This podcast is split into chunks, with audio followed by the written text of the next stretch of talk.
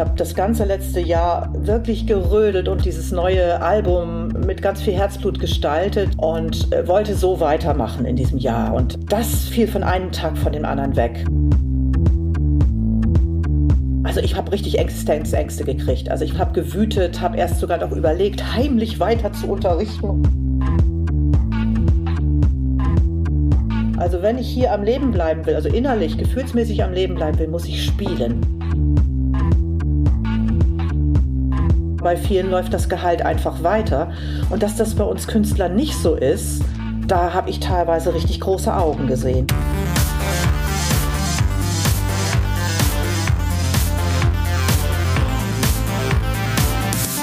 Hi und herzlich willkommen zum Podcast von Raketerei. Ich bin Imke Machura, ich wohne in Hamburg und mein Herz schlägt für Musik. Ich habe meine Leidenschaft zum Beruf machen können. Ich promote, ich bucke ich manage ein Indie-Label. Ich bin Macherin. Ich bin eine von wenigen und ich frage mich schon lange, warum. Deswegen habe ich mich auf die Suche gemacht und ich habe Antworten gefunden. In dieser Podcast-Serie porträtiere und interviewe ich Frauen, die die Musikbranche prägen und mitgestalten. Ich zeige, wo die Frauen, Ladies und Bitches der Musikbranche stecken. Und noch mehr. Ich beantworte euch durch diese Interviews zentrale Fragen zur Musikbranche, mache auf Vorbilder sowie Vielfalt aufmerksam, empowere und vernetze. Klingt gut, oder?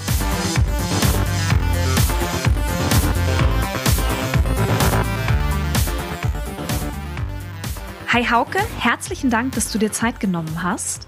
Hallo Imke, danke, dass ich dabei sein darf in deinem Podcast. Sehr gerne.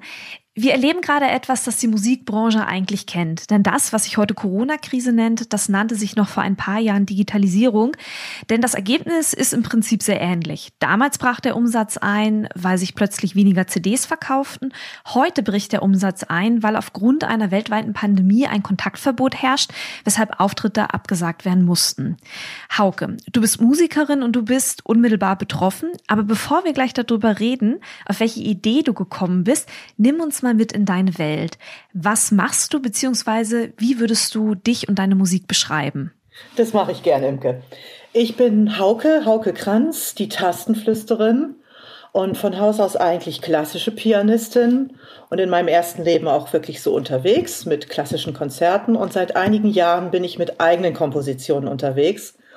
Das nenne ich Poetik Piano, also poetische Klaviermusik und das entsteht so aus der Tradition der romantischen Komponisten wie Chopin oder Mendelssohn oder Schumann, gemixt mit ein bisschen Filmmusik und geht dann so in die Richtung Ludovico Einaudi, Jan Tiersen, Jiruma.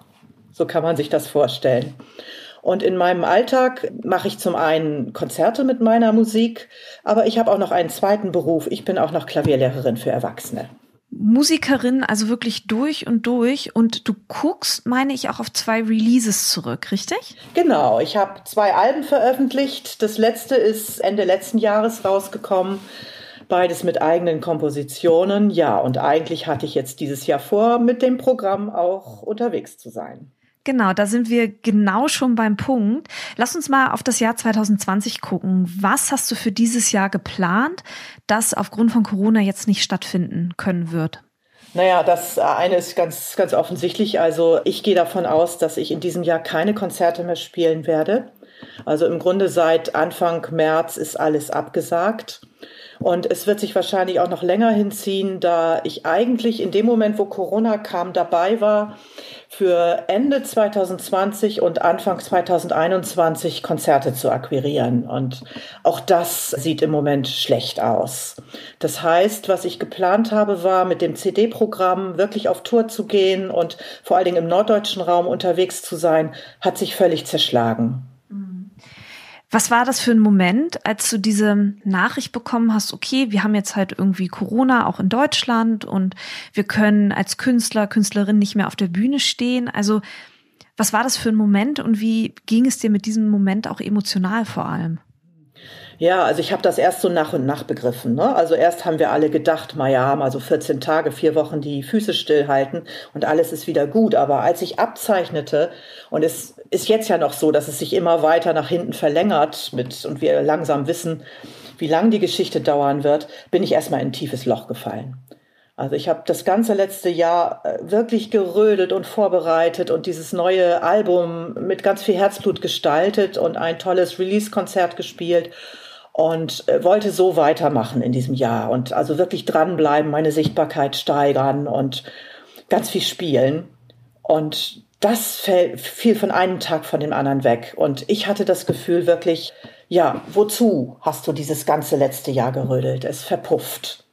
Denn es ist ja so, wenn du ein neues Album rausbringst, das ist nur in den ersten Monaten wirklich frisch. Und dann musst du sozusagen das Eisen schmieden.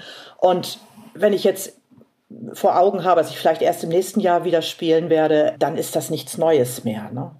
Also richtig so Energie verpufft. Und der zweite Punkt war natürlich, dass ich von heute auf morgen in ganz große Existenznot kam, weil ich in meinem zweiten Beruf als Klavierlehrerin ja auch von heute auf morgen ein Arbeitsverbot hatte. Wie bist du mit der Situation umgegangen, als die Finanzen äh, plötzlich wegbrachen? Also ich habe richtig Existenzängste gekriegt. Also ich wusste überhaupt nicht, äh, wo es lang geht und auch war sehr im Widerstand und habe gewütet, habe erst sogar noch überlegt, heimlich weiter zu unterrichten und solche Geschichten. Also vollkommen trotzig wie ein Kind. Aber als das klar war, habe ich ziemlich schnell umgeswitcht und habe meine Energie da reingesteckt, zum Beispiel zu schauen, woher ich Hilfe bekommen kann. Wer konnte dir helfen? Wer hat dir geholfen? Oder auch was hat dir geholfen? Also ich habe mich natürlich erstmal informiert, weil damals ging das ja los mit diesen, äh, es soll Soforthilfen geben für Solo-Selbstständige. In das Raster falle ich ja hinein und ich habe mich wirklich informiert und auch relativ schnell einen Antrag auf Soforthilfe in Niedersachsen gestellt, auf die Länderhilfe.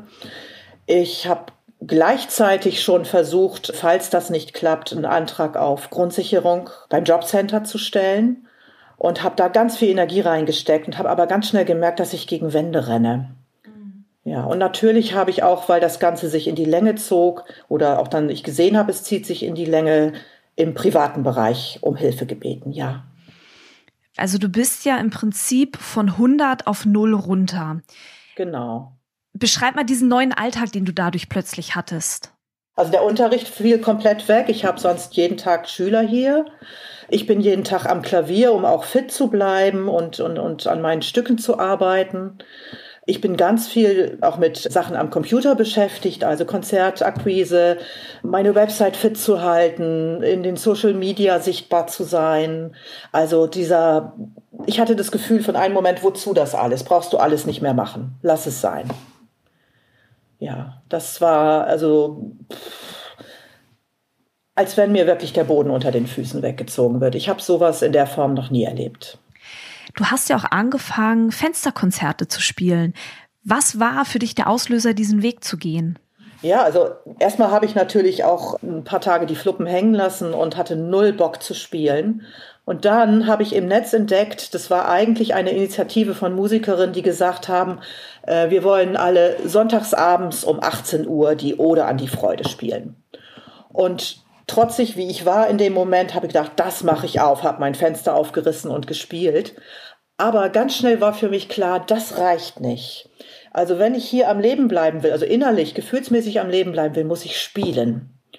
Und dann habe ich das Format des, der Konzerte am Fenster erfunden.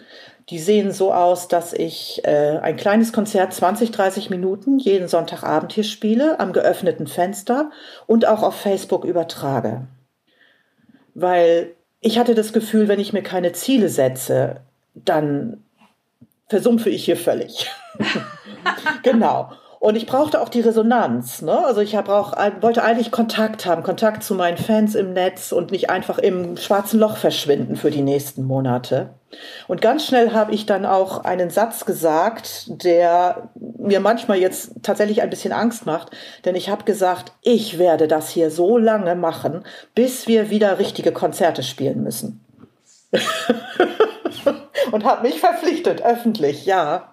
Ich habe das laut gesagt und ich stehe auch dazu, auch wenn ich jetzt gerade das Gefühl habe, ich werde hier vielleicht auch noch im Winter sitzen. Bei offenem Fenster. Ja, genau. Also die Serie der Konzerte am Fenster, also letzten Sonntag hatte ich mein achtes Konzert, wird garantiert ja in die höheren Zahlen gehen. Hat diese Entscheidung, diese Fensterkonzerte zu spielen, hat das was bei dir verändert? Vielleicht, weiß nicht, im Mindset oder vielleicht auch in der Struktur deines Alltags? Also einmal habe ich natürlich einmal pro Woche einen, äh, Termin Ja, ich habe ein Konzert, auch wenn es nur ein kleines ist. Ich spiele jede Woche zwei neue Titel aus meinen beiden Alben, die ich ja auch wieder auffrischen und äh, warm halten muss.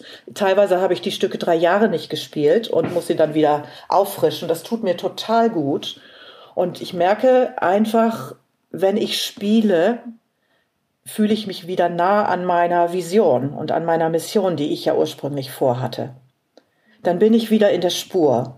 Und was entstanden ist zum einen, dass ich ganz viel Routine im Spielen gekriegt habe. Also ich habe jetzt schon acht Konzerte gegeben. Ich weiß nicht, ob ich im Normalfall schon so viele gehabt hätte dieses Jahr.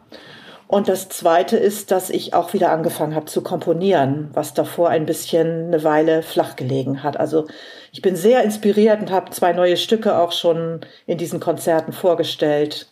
Es tut mir gut. Mega.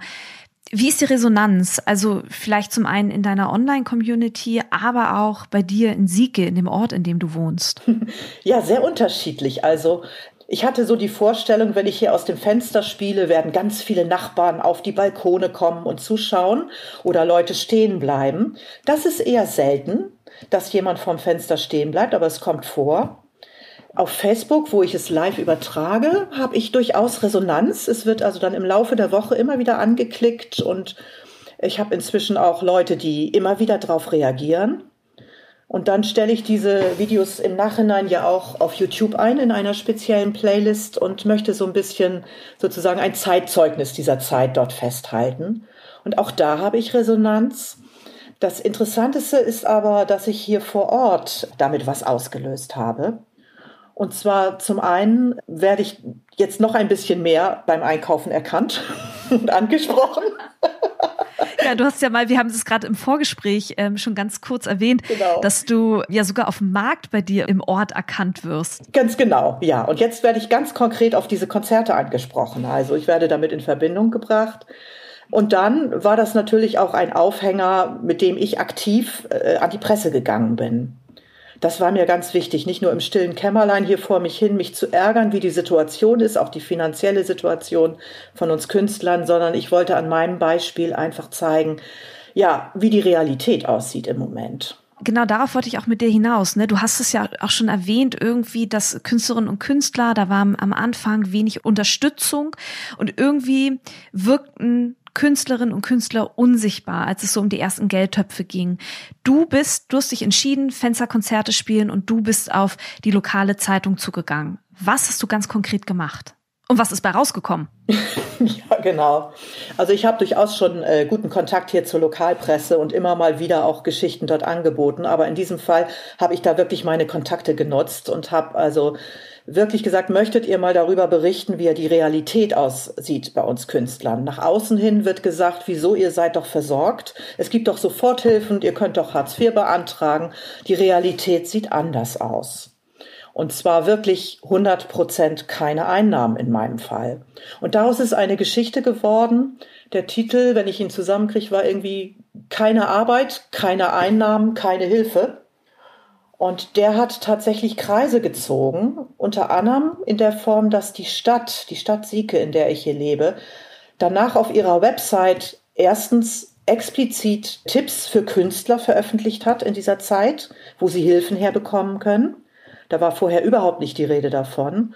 Und sie haben eine extra Unterseite eingerichtet, wo Künstler ihre Online-Projekte, die sie jetzt machen, vorstellen können. Also eine Plattform, wo sie sich zeigen können. Du hast quasi für die gesamte Community in deiner Gegend für Sichtbarkeit gesorgt, ja. was Künstlerinnen und Künstler ja. angeht. Großartig. Ja, genau. Ich habe auch meinen Berufsverband, den Deutschen Tonkünstlerverband, eben mit diesen Informationen gefüttert. Und ich bin im Bremer Tonkünstlerverband, der ist sehr, sehr aktiv in dieser Zeit gewesen, der Vorstand, und hat uns sehr, sehr unterstützt, tut es immer noch mit den neuesten Informationen. Und die waren dann auch sehr dankbar für meine Berichte aus der Realität einer freiberuflichen Künstlerin, weil sie ja auch viel angestellte Musikschullehrer und so unter ihren Klientel haben und eben weniger selbstständige Freiberufler. Gab es noch mehr Resonanz zu dem Zeitungsinterview? Sind, ich weiß nicht, Freunde, Familie darauf aufmerksam geworden? Ja, also ich bin durchaus dann auch von Freunden und so angesprochen worden, die vielleicht von selber nicht gefragt hätten, wie es mir denn geht. Und das wurde, war also explizit auch gemeint, wie geht's dir finanziell?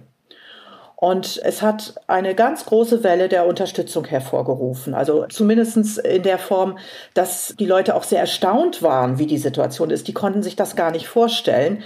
Ja, einige hatten natürlich Kurzarbeit und auch weniger Geld, aber bei vielen läuft das Gehalt einfach weiter. Und dass das bei uns Künstlern nicht so ist, da habe ich teilweise richtig große Augen gesehen dann auch. Ja. Ja. Mittlerweile darfst du ja wieder unterrichten. Inwiefern hat Corona und diese ganze Situation deinen Alltag als Künstlerin verändert? Ich habe eine ganz große innere Ruhe und Kraft gewonnen in dieser Zeit. Das scheint widersprüchlich zu sein, weil auf den ersten Blick ist es ja eine Zeit der Angst und ist es auch immer noch. Ich weiß nicht, wie es weitergeht und wir alle wissen es ja nicht. Aber ich habe ein ganz großes Vertrauen gewonnen in meine eigene Kraft und meine Fähigkeiten, aber auch in dieses, wenn ich ruhig und im Vertrauen bleibe, kommt etwas Positives zu mir. Also Vertrauen ins Leben möchte ich es mal nennen. Mhm. Ja. Und gab es einen Einfluss auf dein Schaffen als Künstlerin? Ja, absolut. Also ich habe ja vorher auch schon in meinen Konzerten nicht nur gespielt, sondern auch mit dem Publikum gesprochen und ihnen die Geschichten meiner Piano-Songs erzählt und auch sehr persönliche Dinge zum Teil. Was jetzt dazugekommen ist, dass ich in diesen Konzerten am Fenster immer Bezug nehme auf die Situation. Also immer frage, wie geht es euch? Aus meinem Alltag erzähle, was mich gerade bewegt. Bin ich im Widerstand oder bin ich gelassen? Und ich suche auch immer die entsprechenden Stücke aus, die dann einfach den Zuhörern helfen sollen, einen Moment der Ruhe auch zu finden. Zum Beispiel gibt es als Abschlussstück immer dasselbe. Es ist ein kleines Ritual. Am Ende spiele ich immer einen Song, der heißt Inner Peace. Ja. Von deinem aktuellen Album auch? Oder? Ja, genau. Das ist von meinem aktuellen Album. Open Skies ist es mit, ja, es hat sich zu der Hymne entwickelt. Es war ursprünglich gar nicht äh, eins von vielen Stücken auf dem Album. Und es hat sich schon vor Corona dahin entwickelt, dass es sowas wird wie ein, ja, mein Erkennungszeichen, dieses Stück. Gibt es ein so ein zentrales Learning vielleicht, das du aus dieser ganzen Corona-Zeit für die Zukunft mitnimmst? Ja, und zwar eins, was ich eigentlich schon letztes Jahr gebraucht hätte, ganz dringend. Und zwar, dass es nicht nur Momente gibt, wo man durchhalten, dranbleiben, weiterrödeln, machen, soll, sondern dass es auch Momente gibt, wo man einfach mal still ist und lauscht, wo es langgehen soll. Einfach mal auf Antworten, ich nenne es das Antworten vom Universum.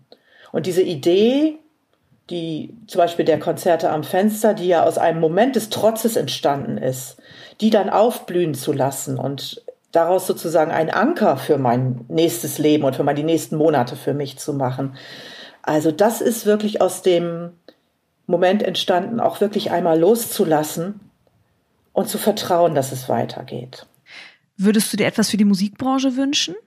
Ja, also es gibt ja so Wege, die man scheinbar gehen muss, wenn man in der Musikbranche etwas werden will. Das nehme ich so wahr und diese Wege bin ich ja auch gegangen die letzten Monate. Was ich dabei aber gemerkt habe, ist, dass es auch sehr individuell ist welchen Weg jeder Einzelne gehen muss. Und dass wir uns vielleicht die Zeit nehmen, nicht nur es so zu machen, wie alle anderen es machen. Und wenn alle Online-Konzerte machen, mache ich auch Online-Konzerte, sondern sich ganz genau zu fragen, ist das wirklich meins? Und geht das in Richtung meiner Vision? Und sie auch in solchen Phasen wie jetzt, wenn wir unter Druck geraten, unsere Werte und auch unsere Ziele und Visionen nicht zu verraten. Du siehst es gerade nicht, aber ich sitze hier und nicke, Hauke. Ich bin da ganz bei dir. Ja. Gibt es noch irgendetwas, das du hinzufügen möchtest? Ja, es gibt einen Satz, der mich in dieser Zeit ganz doll begleitet und der geht in eine ähnliche Richtung. Den hat immer mein Tonmeister Friedrich zu mir gesagt, in Momenten, wo ich so den Boden unter den Füßen verloren habe und wirklich verzweifelt wurde, zum Beispiel während Studioaufnahmen. Dann hat er mich immer geschüttelt, hat gesagt, Moment mal, Moment mal, hör mal auf zu spielen, hör mir zu. Es ist alles schon da. Es ist alles in dir. Lass los und vertraue.